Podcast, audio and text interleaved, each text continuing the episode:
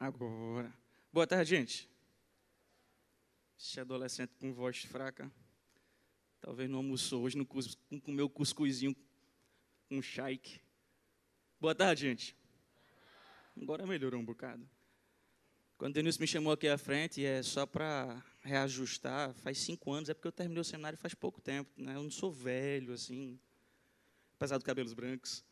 Mas é uma alegria estar com vocês aqui, é um privilégio. E sempre que a igreja pretende encruzilhada, junto aos adolescentes, me convidam, eu me sinto muito lisonjeado, muito feliz.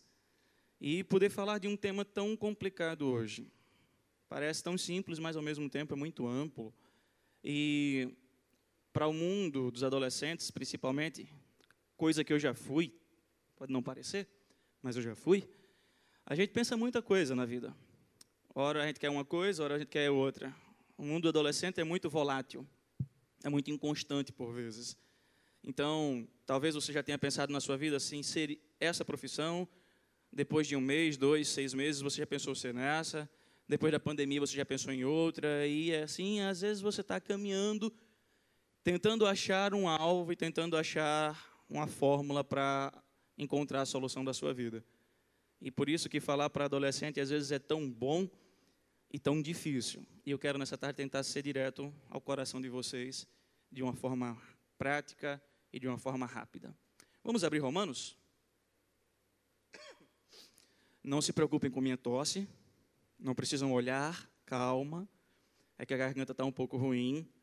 Esses dias de chuva agora a garganta ficou arranhando um pouquinho, mas não é Covid, fiquem tranquilos, tá? Eu já tive Covid, passei por isso, graças a Deus Deus me livrou. Deus disse: agora nessa hora de vir para cá, não. Fica aí aperreando o povo.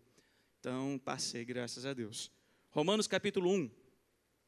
É mais a questão de garganta mesmo, gente. Romanos 1, do versículo 21 ao versículo 23. Ao pensar um pouco sobre essa temática, a gente precisa voltar a uma ideia de idolatria, que é o que livra o primeiro capítulo de Romanos do versículo 18 em diante, apóstolo Paulo vai tratar. E aí, do versículo 21 ao 23, eu quero falar de forma mais específica nessa tarde com vocês, é, usando como base para a temática que foi colocada e como um momento de aprendizado da palavra de Deus. Diz assim a palavra do Senhor: Sim, eles conheciam algo sobre Deus, mas não adoraram, nem lhe deram gratidão ou nem lhe agradeceram. Em vez disso, começaram a inventar ideias tolas, e com isso sua mente ficou obscurecida e confusa. Talvez vocês estejam procurando o versículo, é o 21, é porque minha Bíblia é NVT, tá bom? Versículo 22. Dizendo-se sábios, tornaram-se tolos. Versículo 23. Trocaram a grandeza do Deus imortal por imagens de seres humanos mortais bem como de aves, animais e répteis. Senhor, como Denilson já orou, Pai, eu também te clamo. Usa-me por tua graça e pelo teu favor. Que nesse momento possamos aprender mais e mais e principalmente ouvir a tua voz e dizer, como disse o profeta Isaías: Eis-me aqui, Senhor, envia-me a mim. Em nome de Jesus. Amém. Eu queria começar nessa tarde dando um resumo do que vai ser a nossa mensagem. E eu quero resumir a mensagem dizendo: aqui, tantos que estão aqui quanto os que estão em casa, pelo YouTube, ou os que vão assistir futuramente, todos neste lugar, todos, sem exceção de ninguém, todos de nós temos um ídolo. Todos de nós fazemos ídolos na nossa vida. E na maioria das vezes, sabe quem são esses ídolos? Ou quem é esse ídolo que você cria? Eu lhe convido a olhar no espelho e você vai encontrar o maior ídolo da sua vida é você mesmo. Por isso que eu quero resumir a mensagem e já caminhar para ela. Eu quero resumir a mensagem dessa tarde dizendo que a única solução para o seu ídolo, a única solução para destronar o seu ídolo, para destruí-lo, é Cristo Jesus. Esse é o resumo da mensagem dessa tarde. Talvez você diga assim, por que já dá o resumo? porque eu quero tentar sistematizar um pouco esse tema tão belo e tão abrangente. Porque o que é idolatria? Para que eu possa começar a falar isso, eu preciso tratar sobre idolatria. E o que é? Na maioria das vezes, quando a gente pensa em idolatria, nós pensamos na ideia católica, ou na ideia de ter a imagem, seja em casa ou na igreja. E nós esquecemos que, sim, isso é uma forma de idolatria, mas essa não é a única idolatria.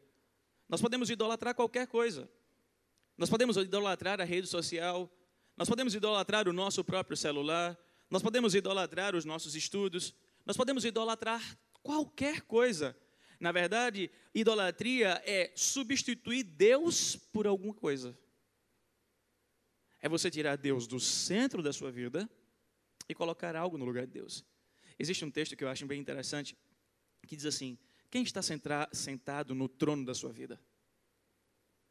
E o texto começa a desenvolver em várias palavras, em várias ah, frases maravilhosas.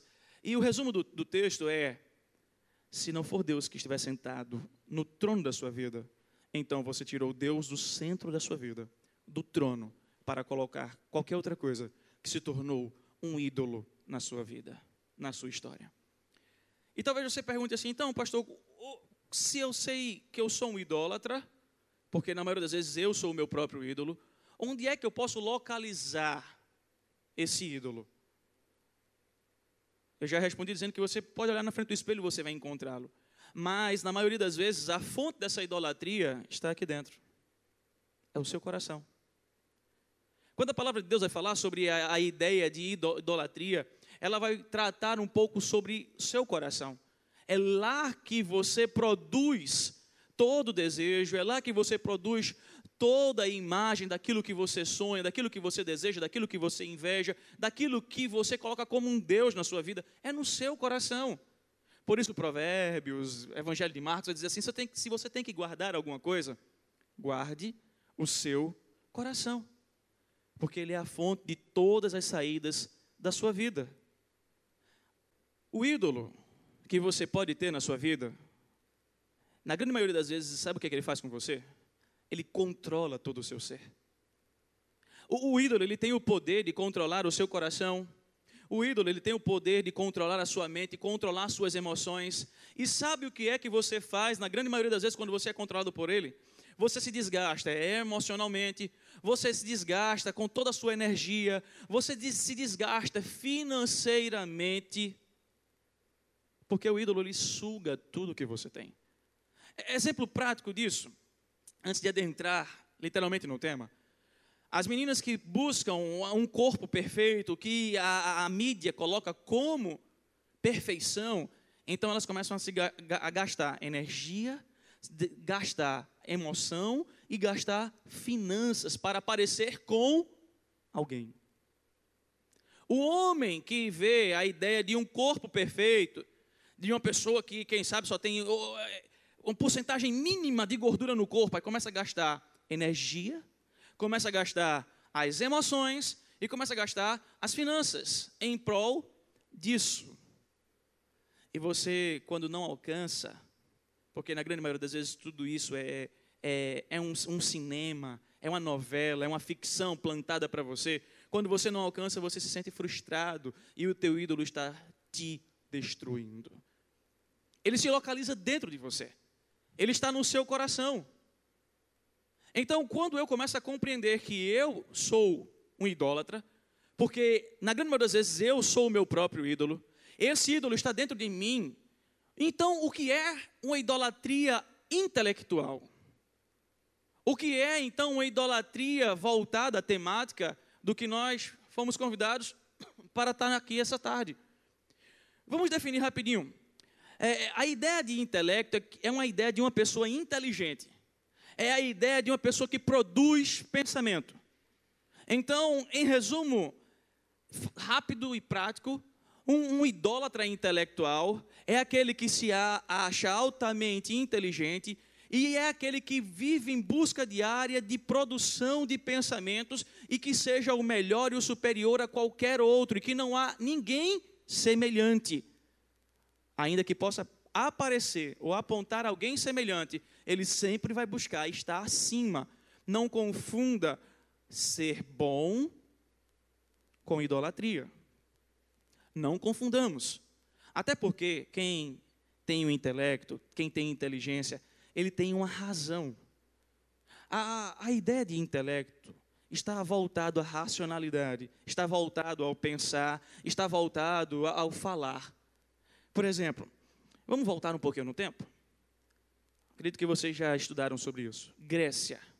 Está lá na Grécia os grandes pensadores, filósofos, as grandes mentes brilhantes que revolucionaram o mundo. O intelecto de lá trouxe uma revolução para o mundo presente e posterior. Sendo que isso foi tão intenso, tão intenso, que naquela época começou a se viver a idolatria do intelecto. Os gregos, eles não gostavam da expressão humildade e humilhar-se. Por que eles não gostavam? Porque eles entendiam que humildade e se humilhar era para os pobres, que não têm conhecimento, que não têm intelecto, que não têm sabedoria nenhuma. Então, quando eles eram chamados para ser humildes e para se humilhar, eles entendiam que essa ideia era: eu vou ser um fracassado, não. Eu fracassado, por que eu? Porque eu tenho que viver essa estrutura. Deixa isso para os pobres. Eu estou em outro patamar. Aqui os meninos vão entender. Flamengo. Em outro patamar. Eu estou em outro nível. Eu não vou me igualar a essa ralé, não.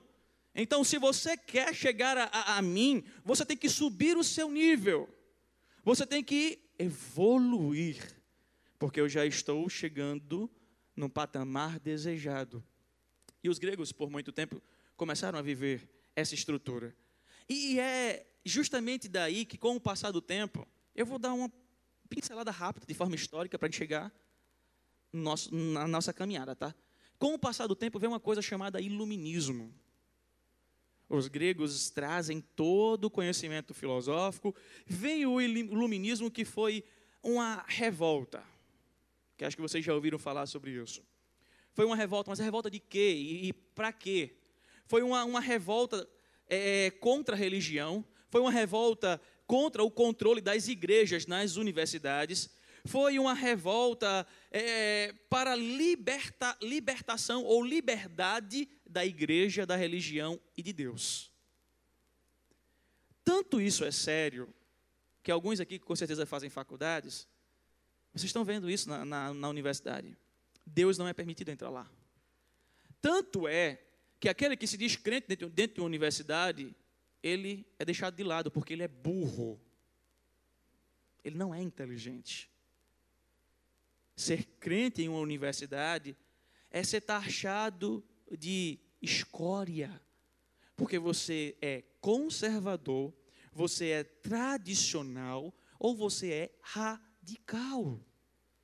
E nós vivemos num mundo globalista, num mundo evolucionista, num mundo relativista, que não mais adere a esses conceitos. Então você precisa se adequar a todo esse avanço, a todo esse crescimento colocado lá do passado. Tanto que a ideia do iluminismo era libertação da fé. Olha, o que é da fé é da fé, mas o que é do intelecto, a gente resolve aqui. Em outras palavras, no iluminismo era assim: tudo o que for da razão, a razão resolve. O que a razão não conseguir é de fé. Joga para lá, é de fé. E eles pensavam que, alcançando um grande intelecto, uma grande inteligência, eles conseguiriam responder os problemas do ser humano. Da onde eu vim, quem sou eu, para onde eu vou. Eles pensavam que com um grande intelecto eles conseguiriam solucionar os problemas de guerras, conflitos e grandes brigas que nós temos visto. Relacionamentos.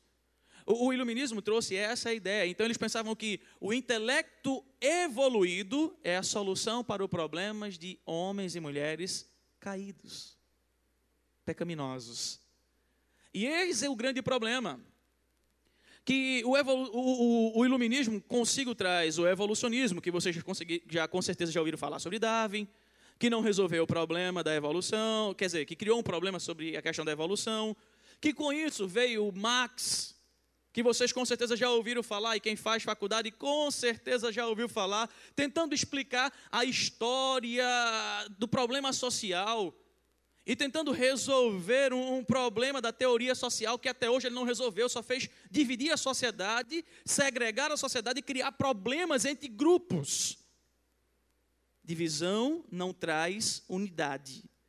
Divisão só traz conflitos.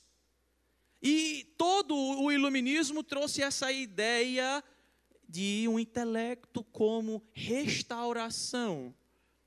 Mas isso não traz a solução que o mundo precisa. Por isso que logo depois do iluminismo, o racionalismo vem e a ciência cada vez mais joga Deus para fora do campo.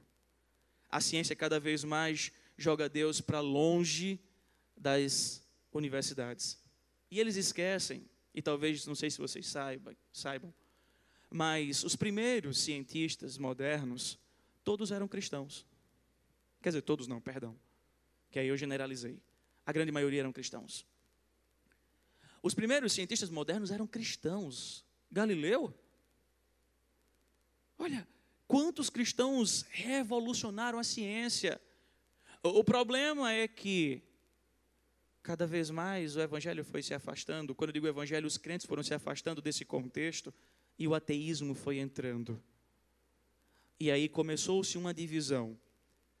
E com o passar do tempo, tudo isso só piora. E nós vivemos hoje numa geração que, para ser inteligente e racional, você precisa ser alguém diferenciado. Para ser inteligente e racional, você precisa ser alguém que está numa postura e numa posição de glória, numa posição de superioridade a outras pessoas. Quer ver o exemplo disso? Se você domina um assunto e o teu colega não domina esse assunto, o que é que muitas vezes, ou na maioria das vezes a gente faz? A gente não dá credibilidade para quem está falando, porque ele não está no mesmo nível que nós. O nosso intelecto nos fez olhar para o outro com uma barreira um muro foi construído, um muro foi levantado, e esse muro nos separou. Veja o que o nosso intelecto fez: dividiu aquele que é a imagem e semelhança do Senhor de mim. Porque ele não tem o mesmo entendimento, o mesmo conhecimento, ele não tem a mesma cultura, ele não tem a mesma estrutura que eu. Há um livro, deixa eu ver se a equipe de mídia pode colocar aí. Há um livro que eu tenho lido, estava até conversando com o Denilson, que é seminarista, que esse livro é, eu convido todos vocês a lerem. Inteligência Humilhada. O, autor desse livro é o reverendo Jonas Madureira. Não sei quantos vocês já ouviram falar, mas com certeza muitos de vocês conhecem ele. E Jonas Madureira levou muito tempo para escrever esse livro. Ele fez todo um estudo pesado e aguçado. E ele vai falar o que é uma inteligência humilhada, o que é uma razão humilhada. E lá na página 28, ele diz assim: olha, é, há uma, uma excelente definição sobre o que é inteligência humilhada. Ele diz que inteligência humilhada é a consciência, é a sua racionalidade ferida pela palavra de Deus. É, é, é, o coração ferido pela palavra do Senhor, mas grato pelo amor, pelo presente da revelação dele à nossa vida.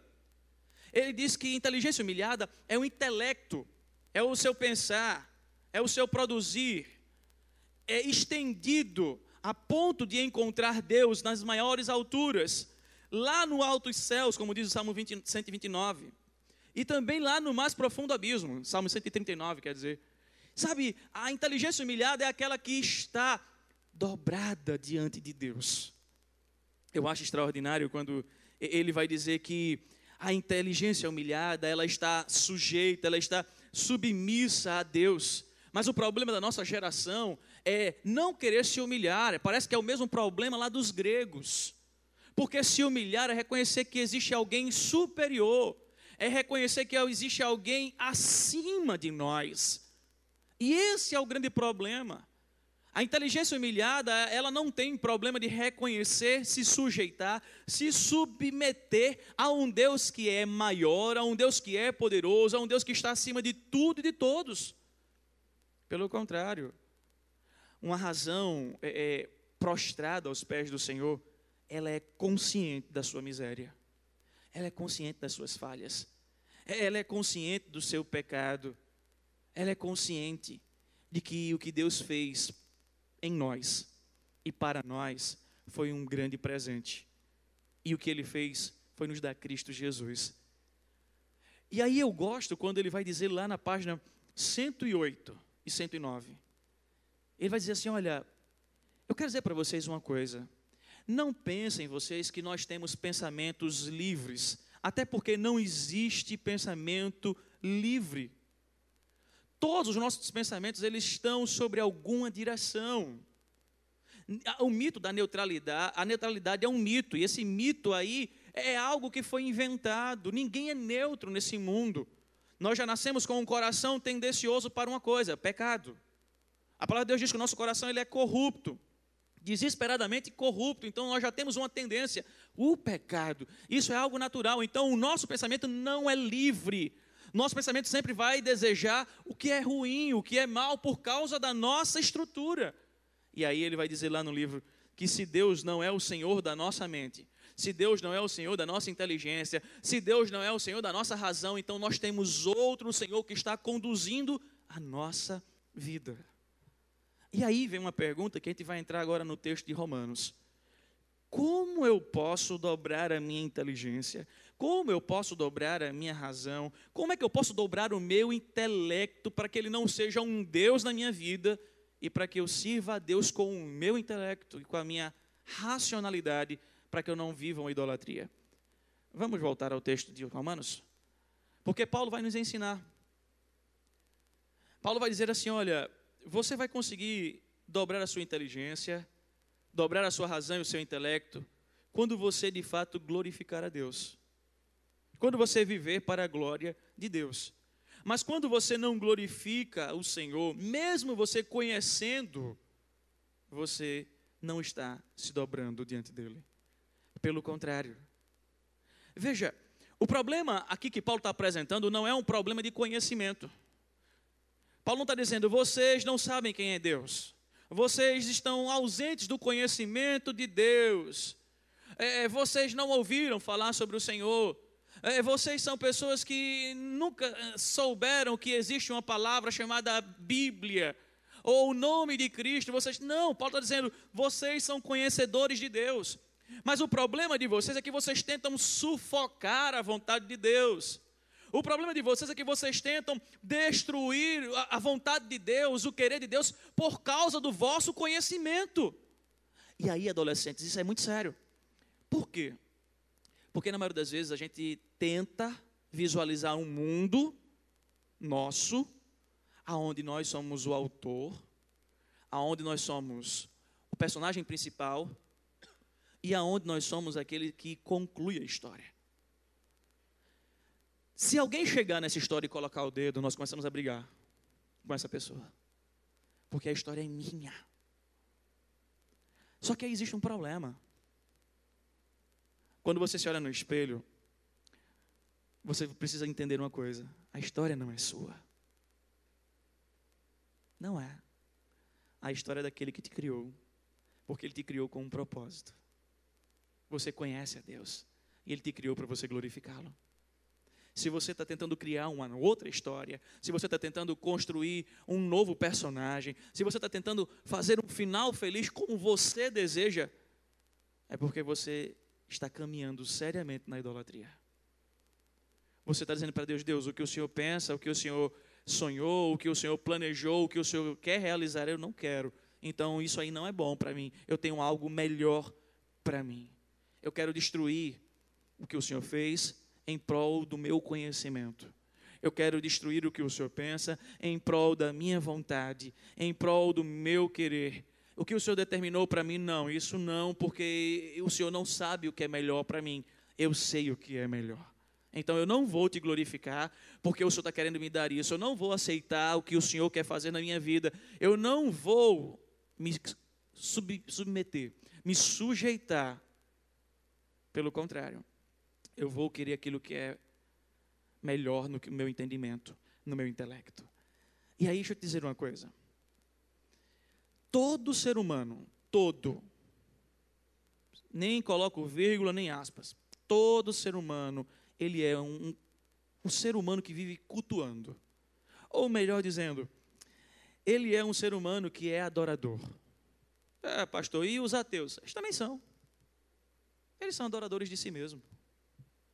E eles são ateus até encontrarem um pitbull. Porque quando encontrar o pitbull, que o pitbull para eles, aí ele vai dizer: ai meu Deus. Aí lembra. No instante lembra. Deixa o avião cair. Quando eu estava viajando para São Paulo, eu nunca tinha pegado na turbulência. E aí era mais ou menos 10 horas da noite, quando a gente, lá em cima, o, o, o piloto diz, estamos não sei quantos mil pés, eu digo, sei lá o que é isso. Não adianta de nada, não sei o que é, é tanto pé. E aí ele disse, senhores passageiros, coloquem um cinto de segurança que a gente vai passar numa nuvem de turbulência. Eu estou na janela, quando eu olho para o lado de noite, tudo escuro. Disse, Meu Deus, eu não sei nem onde é que eu estou. Daqui a pouco o avião entra numa nuvem dá uma despressurização, se não falha a memória, a palavra é essa. E aí ele dá uma inclinação. Quando ele dá uma inclinação de alguns segundos, eu olho para baixo e dizer: Meu Deus, onde é que eu vou cair? Eu não sei nem onde é que eu. Pior, não sei nem nadar. Se for na. Meu Deus do céu. E aí eu fiquei: Senhor, e agora? E aí olhando para o lado, o rapaz lá, calmo, sereno e tranquilo, como diz o louvor. Eu digo, amigo, você não tem medo não? Ele disse, pastor, eu não, eu pego turbulência tanto tempo. Para mim, uma mais, uma menos. E eu fiquei pensando meu Deus, eu que sou crente, servo do Senhor, estou com mais medo do que o caba, que não está nem aí para isso. Mas, brincadeira à parte nesse contexto, é só gente passar por uma tribulação que a gente olha e faz, meu Deus. Todo ser humano, ele é adorador. Ele é uma pessoa que cultua e aí, Paulo vai nos mostrar quatro pontos dentro desse versículo 21 sobre o que é não dar glória ao Senhor.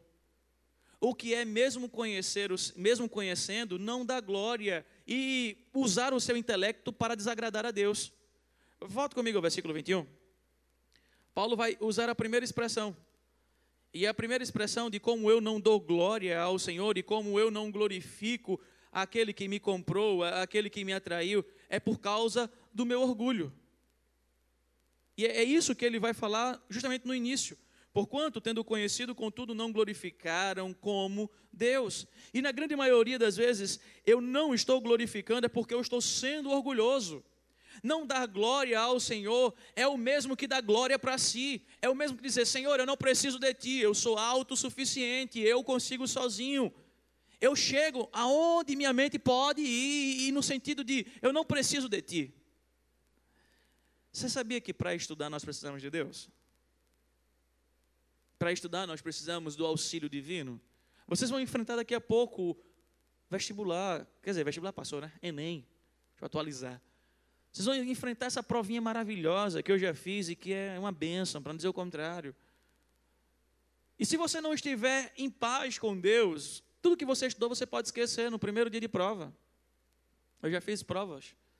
E teve uma vez que, certa, certo momento, deu um branco. Eu sabia qual era a equação para usar lá na prova de química. Eu sabia a fórmula que deveria usar, mas eu não conseguia nem executar, porque deu um branco na minha cabeça de como colocar, porque as minhas emoções naquele dia de prova estavam arrasadas por problemas familiares. Nós estamos passivos em tudo isso. Por isso que o nosso intelecto ele precisa glorificar ao Senhor, mas quando nós somos orgulhosos, nós dizemos a Deus assim: "Olha, eu não preciso de ti. Fica tranquilo que isso aqui eu domino, Senhor. Fica tranquilo que isso aqui está no meu controle. E quando está no meu controle, o Senhor fica aí sentado. E aí adolescentes. Por isso que eu comecei dizendo que o resumo é o maior ídolo que nós temos em nós e dentro de nós somos nós mesmos. Porque na grande maioria das vezes nós vivemos isso. Nós somos orgulhosos diante de Deus. Nós não queremos dar o braço a torcer e dizer assim: Senhor, eu preciso de Ti. Sabe quando é que a gente lembra que precisa dele? Quando um problema vem. Quando a gente não consegue passar no Enem e diz assim, mas Deus, eu estudei tanto. Mas Deus, eu pedi tanto. Com certeza Denilson já ouviu essa história. Talvez alguns aqui não me conheçam e eu vou contar. Eu sou formado já há cinco anos no Seminário Presbiteriano do Norte.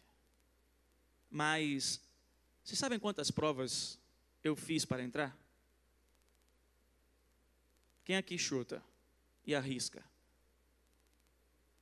Dou-lhe uma. Não, errou. Mais alguém? Tá, capitão, meu filho, também já tá. Tô brincando, tô brincando. Mas foi perto. Foi na terceira. A primeira prova que eu fiz, Denilson sabe como é que é. Você tem 40 questões de Bíblia, você tem português, redação, inglês, confissão de fé, a literatura. São cinco provas no total. Passei em 90%. Chega em Bíblia, você tem que acertar 50%. Primeira prova, eu errei 21 e acertei 19. E era naquilo que eu mais julgava ser conhecedor. O meu orgulho disse assim: Deus, ó, isso aqui eu não vou nem me preocupar, porque esse eu domino. É, deixa aqui, eu mato no peito e faço gol. É tranquilo, é tranquilo. Segunda prova. Mais uma vez reprovado em Bíblia. Por uma questão. Terceira prova eu já não tinha mais força. Terceira prova, eu cheguei em casa, e aí, com o gabarito, saiu o resultado. Disse, Deus, se eu não passar nessa, eu entendo que o Senhor não me chamou. Eu entendo que o Senhor não me vocacionou, e eu vou viver a minha vida como professor que o Senhor me permitiu já concluir a faculdade. E aí eu comecei a, a, as questões. Primeira questão, correto. Segunda, correto. Terceira, correto. Quarta, correto. Eita, vai cinco certo já. Seis errados, sete errados, oito errados, nove errados. Misericórdia, Senhor chega diante de Deus, gente, diante de Deus, chega na questão 38. Vocês imaginam o que está acontecendo? Ou o que eu vou falar para vocês? Questão 38, 19 acertos, 19 erros. Na hora eu comecei a tremer, chorar, comecei a chorar. Minha tia chegou e disse: O que é está acontecendo, meu filho? Eu disse: Não, nada, não, tia, eu estou conversando com Deus. Eu dizia: Deus só tem duas questões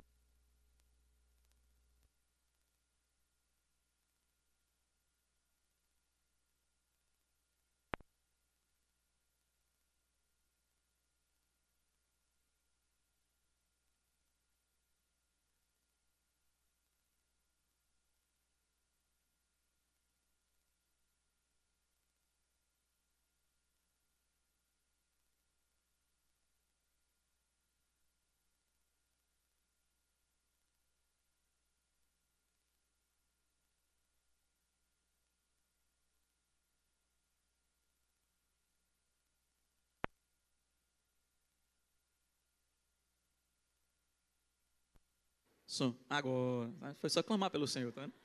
Só foi clamar pelo Senhor. Rapaz, chegou na questão 39, eu chorava.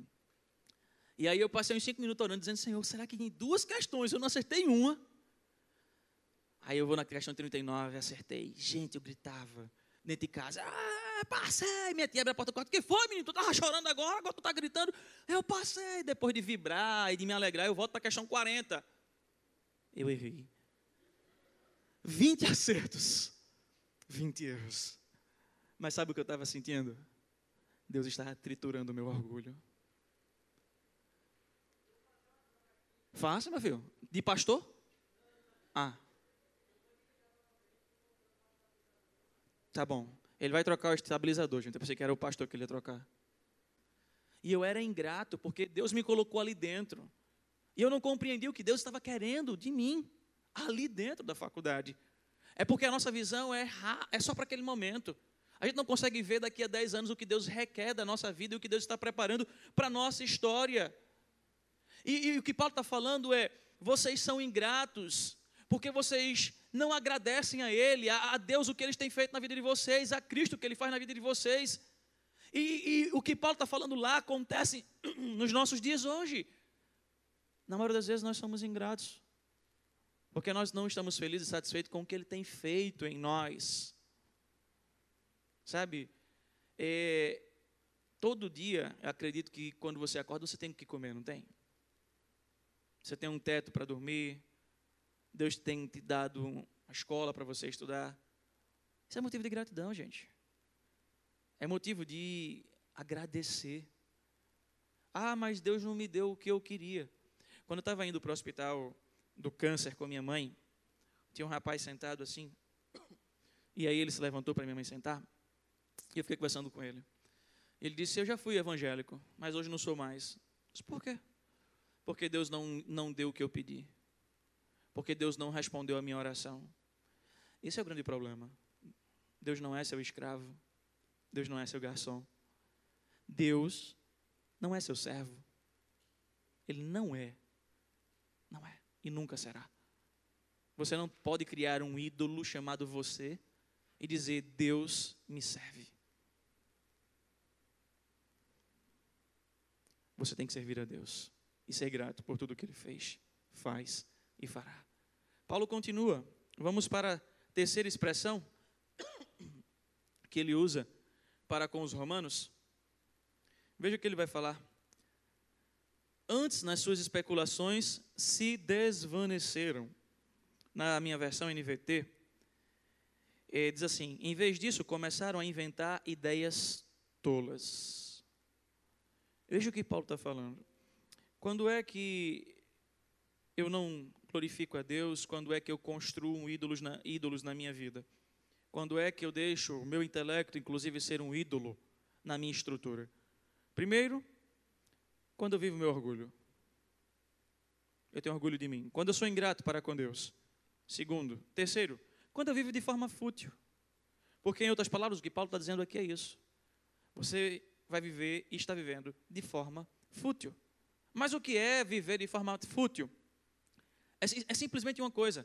É quando o ser humano ele se afasta de Deus e até rejeita Deus, não no sentido salvífico, mas rejeita viver a vontade de Deus como o melhor para a sua vida, como a verdade para a sua história, como um propósito e sentido de vida para você. Quando você não vive dessa forma, você vive de forma fútil. Por quê? Se Deus não é a verdade, se a verdade que Ele te apresenta não é um propósito para você, e se ele não é aquele que dirige a sua vida, então existe outro Deus na sua história, existe outra verdade, existe outro ser que está dirigindo o seu, seu viver. Então você está vivendo de forma fútil, porque você está relativizando a verdade. A verdade é Cristo. Lembra que ele diz: Eu sou o caminho, a verdade e a vida. A verdade é a palavra de Cristo, a Bíblia aonde ele diz: santifica-os na verdade. A tua palavra é o quê? A verdade. Eu não posso viver segundo o meu intelecto, segundo os meus achismos, segundo os meus pensamentos ou o que a sociedade me prega, a sociedade me mostra. Ah, mas isso é tão normal para todo mundo. Ah, mas isso é algo natural diante de uma sociedade. É para eles. Para nós não. Nós não vivemos um relativismo nós somos chamados para viver princípios. E quando nós abandonamos o princípio Deus, a verdade de Deus e a história que Ele nos propôs, nós estamos vivendo de forma fútil. Sabe como é que nós vamos viver? Como diz o sábio Salomão: viver buscando nossas vaidades. Porque vaidade por vaidade, tudo é vaidade. Ah, é, você vai valer o que você tem, você vai valer o que, o quanto você possui na carteira, você vai valer o se o seu celular é um iPhone, se o seu celular não for um iPhone, tem que ser um Samsung do mais top. Se não for, opa, já ficou de lado. Você vai valer aquilo que você está vestindo. Você não vai valer o que você de fato é. E aí você começa a caminhar de forma fútil, você começa a ser uma massa de manobra dentro da sociedade. E Deus não te chamou para isso, mas o teu ídolo te leva a isso, porque o teu ídolo quer que você tenha fama, status e poder. E para isso você você se submete, sujeita ao que a sociedade te chama a fazer e você quebra princípios que são inquebráveis, irrevogáveis. Você abre mão deles para viver de forma fútil. E o pior, viver de forma fútil, sabe o que é? é ter a certeza que nós não teremos nada. Ué, pastor, como assim? O que é que te garante que você vai conquistar aquilo que você sonha se você viver de forma fútil? você não conquista nada. Porque a futilidade da vida te leva hoje a querer essa coisa e amanhã a querer essa. E você não conquista nada. As tuas conquistas são momentâneas. São momentâneas. E Paulo está dizendo: olha, quem vive de forma fútil é porque está sendo conduzido pelo seu ídolo. Agora, olha a quarta expressão e última do versículo 21 que ele vai usar.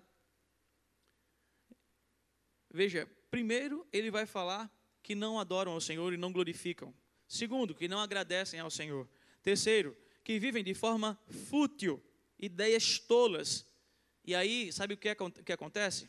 A mente fica obscurecida e confusa, o, o, o seu coração. Ou como ele diz aqui, o seu coração insensato se obscureceu. Em outras palavras, o que Paulo está dizendo é: quem vive sendo guiado pelo seu ídolo, ele vive o seu orgulho de vida, ele vive, em segundo lugar, ingratidão para com Deus e para com o próximo, ele vive de forma fútil e ele vive com um coração insensato. Olha, aquele que tem um coração insensato, para essa pessoa é normal e natural que ele se torne um louco. Eu não estou falando louco daqueles que saem no meio da rua jogando pedra, xingando todo mundo, gritando, querendo bater e brigar. Não, não. Estou falando louco aqui na ideia bíblica é raciocínio pervertido, raciocínio escurecido, coração em trevas. Sabe? Louco é aquele que abandona a Deus. O apóstolo Paulo vai dizer que ele não é louco, porque loucura maior é abandonar o Senhor. Loucura maior é não viver para graça, glória, misericórdia, compaixão, aquilo que Cristo nos ensina nas suas escrituras. Loucura maior é deixar que o mundo coloque a nossa vida em trevas. Por isso o salmista nos diz lá no Salmo 36, verso 9. Veja que expressão maravilhosa. Pois em ti está a fonte de vida. Graças à tua luz, nós vemos a luz. Quando nós estamos sendo guiados pelos ídolos, o nosso coração está em trevas. E é apenas por meio da luz de Cristo, é apenas pelo sacrifício de Cristo, é apenas pela graça e amor dele que nós podemos enxergar a luz. Aqueles que vivem em ingratidão, aqueles que vivem em orgulho de vida, aqueles que vivem em futilidade de vida, aqueles que vivem de forma insensata, o versículo 22 e 23 é consequência natural. Veja o que vai dizer o versículo 22 e 23. Eles se acham sábios, mas na verdade tornaram-se loucos. Paulo está dizendo, eles são o centro da vida. Eles acham que são sábios, mas na verdade são loucos. Vivem de forma loucas. Loucas, como eu já falei, não é aquela circunstância, mas é sem Deus. Louco para todas as coisas. Quando o homem caminha em sua loucura de vida, ou destinado apenas a seus sonhos, ele já abandonou a Deus. Ele está dizendo: Deus, a minha vida não tem mais espaço para ti. E o resultado dessa vida é uma vida de vazio. O resultado dessa vida é que essa vida não tem mais estrutura, é uma vida fútil, não tem mais sentido de viver. Aí talvez você diga assim para mim, mas pastor, existem tantos cientistas que são ateus e desenvolveram grandes coisas, desenvolveram grandes é, é, estudos científicos. É verdade. Olhem a família deles. Olha a vida deles. Eu tenho um irmão que ele está terminando doutorado em matemática. Parece que a família da gente é meio doida, né? Matemática, química, o negócio lá é só de exatas. E aí o que acontece? Eu converso muito com ele e eu disse, me o um relato histórico da vida dos maiores doutores PhD de matemática. Ele disse: homens infelizes, homens que não tiveram família, ou na verdade que destruíram sua família, homens que não tiveram vida social, homens que não tiveram Deus no sentido de viver, mas que rejeitaram e abandonaram e não quiseram acreditar, porque quiseram acreditar que Deus não existia. Resumindo, homens que a sociedade venera por causa dos seus feitos intelectuais, mas homens loucos diante de Deus. O maior feito que nós podemos fazer não é simplesmente um feito social, é um feito diante de Deus. É ser usado para a glória dele. É ser homem e mulher segundo o coração dele. Isso não quer dizer que você não possa ser um cientista, pelo contrário, seja. Nós temos vários.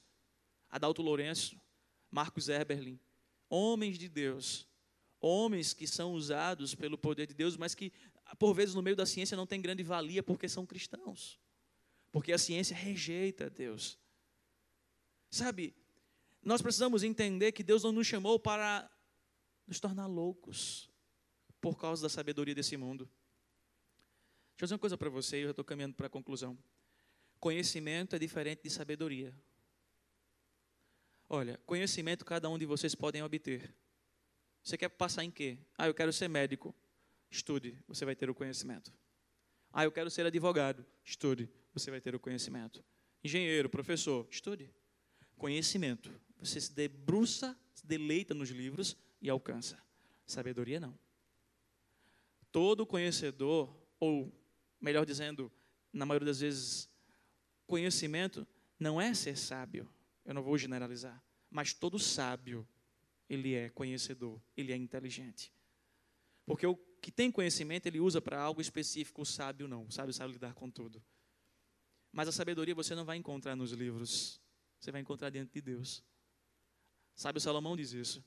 Temor ao Senhor é o quê? Princípio da sabedoria. E Paulo está dizendo aqui: vocês estão se deixando levar, e Paulo está ensinando, porque a primeira, aqui, o primeiro capítulo até o capítulo 11 é doutrina pura de Paulo. Paulo está dizendo para eles: vocês não podem se deixar levar pela idolatria. A idolatria vai fazer com que vocês vivam de forma orgulhosa, de forma fútil, de forma ingrata, com um coração insensato, e vocês vão pensar que são sábios, mas na verdade vocês são loucos. E sabe o que vai acontecer? Vocês vão trocar, vão tirar a glória de Deus para dar glória a coisas terrenas, às aves quadrúpedes. Vocês vão fazer coisas erradas, porque a mente de vocês está obscurecida. A mente de vocês está desprovida de um raciocínio verdadeiro, ela está provida de um raciocínio de um ego inflamado, de uma idolatria, do pecado dentro de vocês. Vocês precisam se esvaziar, vocês precisam fazer aquilo que Jonas diz lá no seu livro: pegar a razão e dobrar-se diante de Deus, se ajoelhar diante de Deus, porque uma razão humilhada diante do Senhor é uma razão para a glória dEle, é uma vida prostrada e em serviço e adoração ao Senhor. Sabe, adolescentes e jovens, uma mente desprovida da verdade, ela não tem como distinguir entre a verdade e a mentira. Se você não cuidar do seu intelecto sobre o que é a verdade, você não vai saber distinguir entre verdade e mentira. No mundo que nós vivemos, pós-moderno, uma palavra domina ele. Sabe qual é? Relativismo. Ah, mas isso é verdade para você, não é para mim. Não existe verdades. Existe verdade. Tá. Não caiam na teoria de que tudo é, é relativo. Por quê? Veja, se tudo é relativo até a frase que eu estou usando agora é relativa. Vocês estão compreendendo o que eu quero dizer? Se não existe verdade e tudo é relativo, então como é que eu posso dizer tudo isso nessa tarde? Em que eu estou me baseando para dizer tudo isso? Então tudo isso é mentira. Tudo isso é falso. Se não existe um padrão de verdade, até a frase que diz que não existe um padrão de verdade não é verdadeira. E essa é a grande luta dentro de uma ideia acadêmica que vocês vão entrar, e vocês já estão, alguns, e vão enfrentar. Porque eles querem destruir o princípio da verdade. Se a verdade não está no coração e na mente de vocês, quando vocês entrarem na faculdade, vocês não vão saber distinguir. Vocês vão começar a viver uma idolatria do intelecto de vocês, e vocês vão começar a construir muros de separação com outras vidas, com outro ser que é a imagem e semelhança de Deus, com outro ser que Deus pode ter enviado Cristo Jesus. E vocês, em vez de darem glória a Deus por terem entrado na faculdade, por viver estudando ou ter a oportunidade e esse privilégio, vocês vão começar a ser orgulhosos E orgulhosos vão começar a olhar para os outros pensando que são inferiores. Nessa perspectiva, vocês não vão agradecer a Deus porque vocês são. E agora vocês vão começar a caminhar de forma fútil e com o coração obscurecido. Porque é isso. É isso que nós vamos ser chamados a viver. Todavia, se o nosso raciocínio compreende o que é verdade, se o nosso raciocínio compreende aonde está a verdade, então nós vamos conseguir distinguir algumas coisas. Sabe quais? Nós vamos conseguir distinguir entre banal e entre o verdadeiro, entre o belo e entre o monstruoso ou horroroso, entre o que é efêmero e entre o que é eterno. A nossa mente vai conseguir distinguir. Porque aquele que não consegue, ele vive como um tolo. E o maior tolo no mundo, ou o maior tolo que caminha sobre cada sentimento desse mundo é aquele que troca a sabedoria de Deus e a verdade de Deus pela sabedoria do homem e pelo engano das trevas. E vocês vão ser conduzidos a isso, vocês vão ser chamados a pensar dessa forma, vocês vão ser chamados a trocar a glória de Deus pela glória humana. Salmo 106, verso 20. Veja o que vai dizer o salmista. Eles trocaram a glória pela imagem de um boi que comem um capim. Adolescentes, isso é muito sério. Vocês não foram chamados para trocar a glória de Deus, porque Deus não divide sua glória, e vocês foram criados, nós somos criados para a glória deles.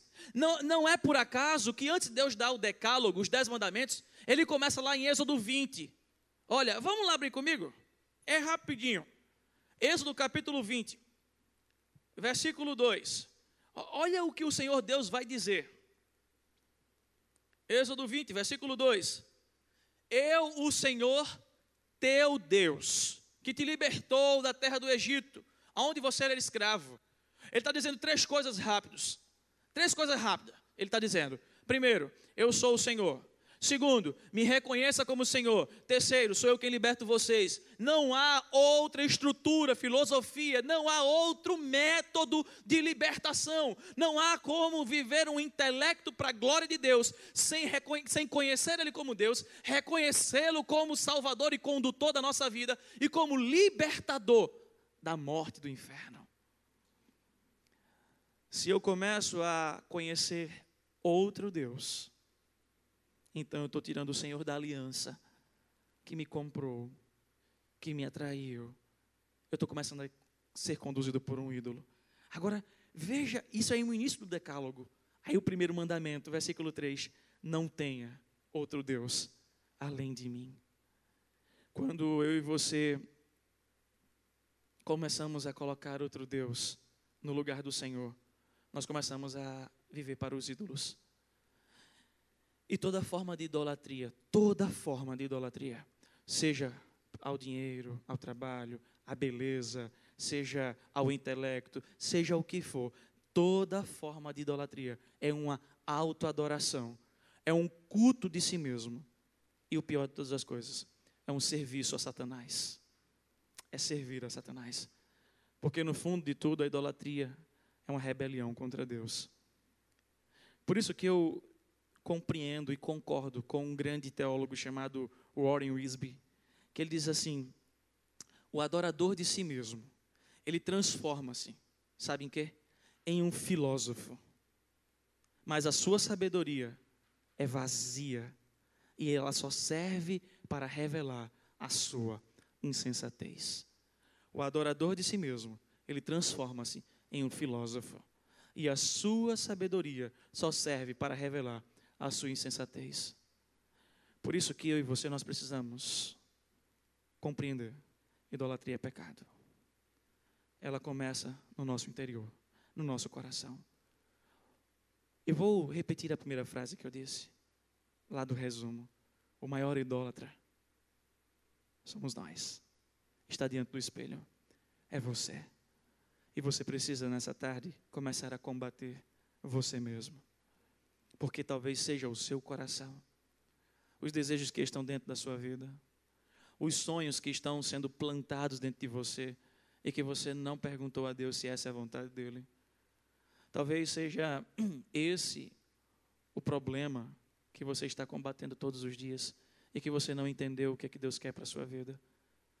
Talvez seja o motivo de por que você não está entendendo a vontade do Senhor ou não está compreendendo que você deve dar glória a Ele, você deve agradecer, você deve ter um coração prostrado a Ele. E por vezes isso está tomando todo o teu tempo, te fazendo viver em orgulho, fazendo viver de forma fútil, em gratidão, em trevas, ainda que você esteja na igreja. Porque a gente pode viver dessa forma. A gente pode estar aqui brigando com Deus e Deus dizendo para você: Eu não te chamei para ser idólatra. Então, o que Deus quer de nós é que nós peguemos o nosso intelecto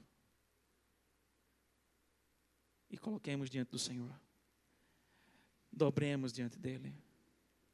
Deixemos ele destruir e ele moldar e fazer como ele quer. Que nós não venhamos a se achar sábio. Pelo contrário, que nós venhamos a dar a ele toda a glória. Que nós venhamos a reconhecer quem ele é e o que ele faz.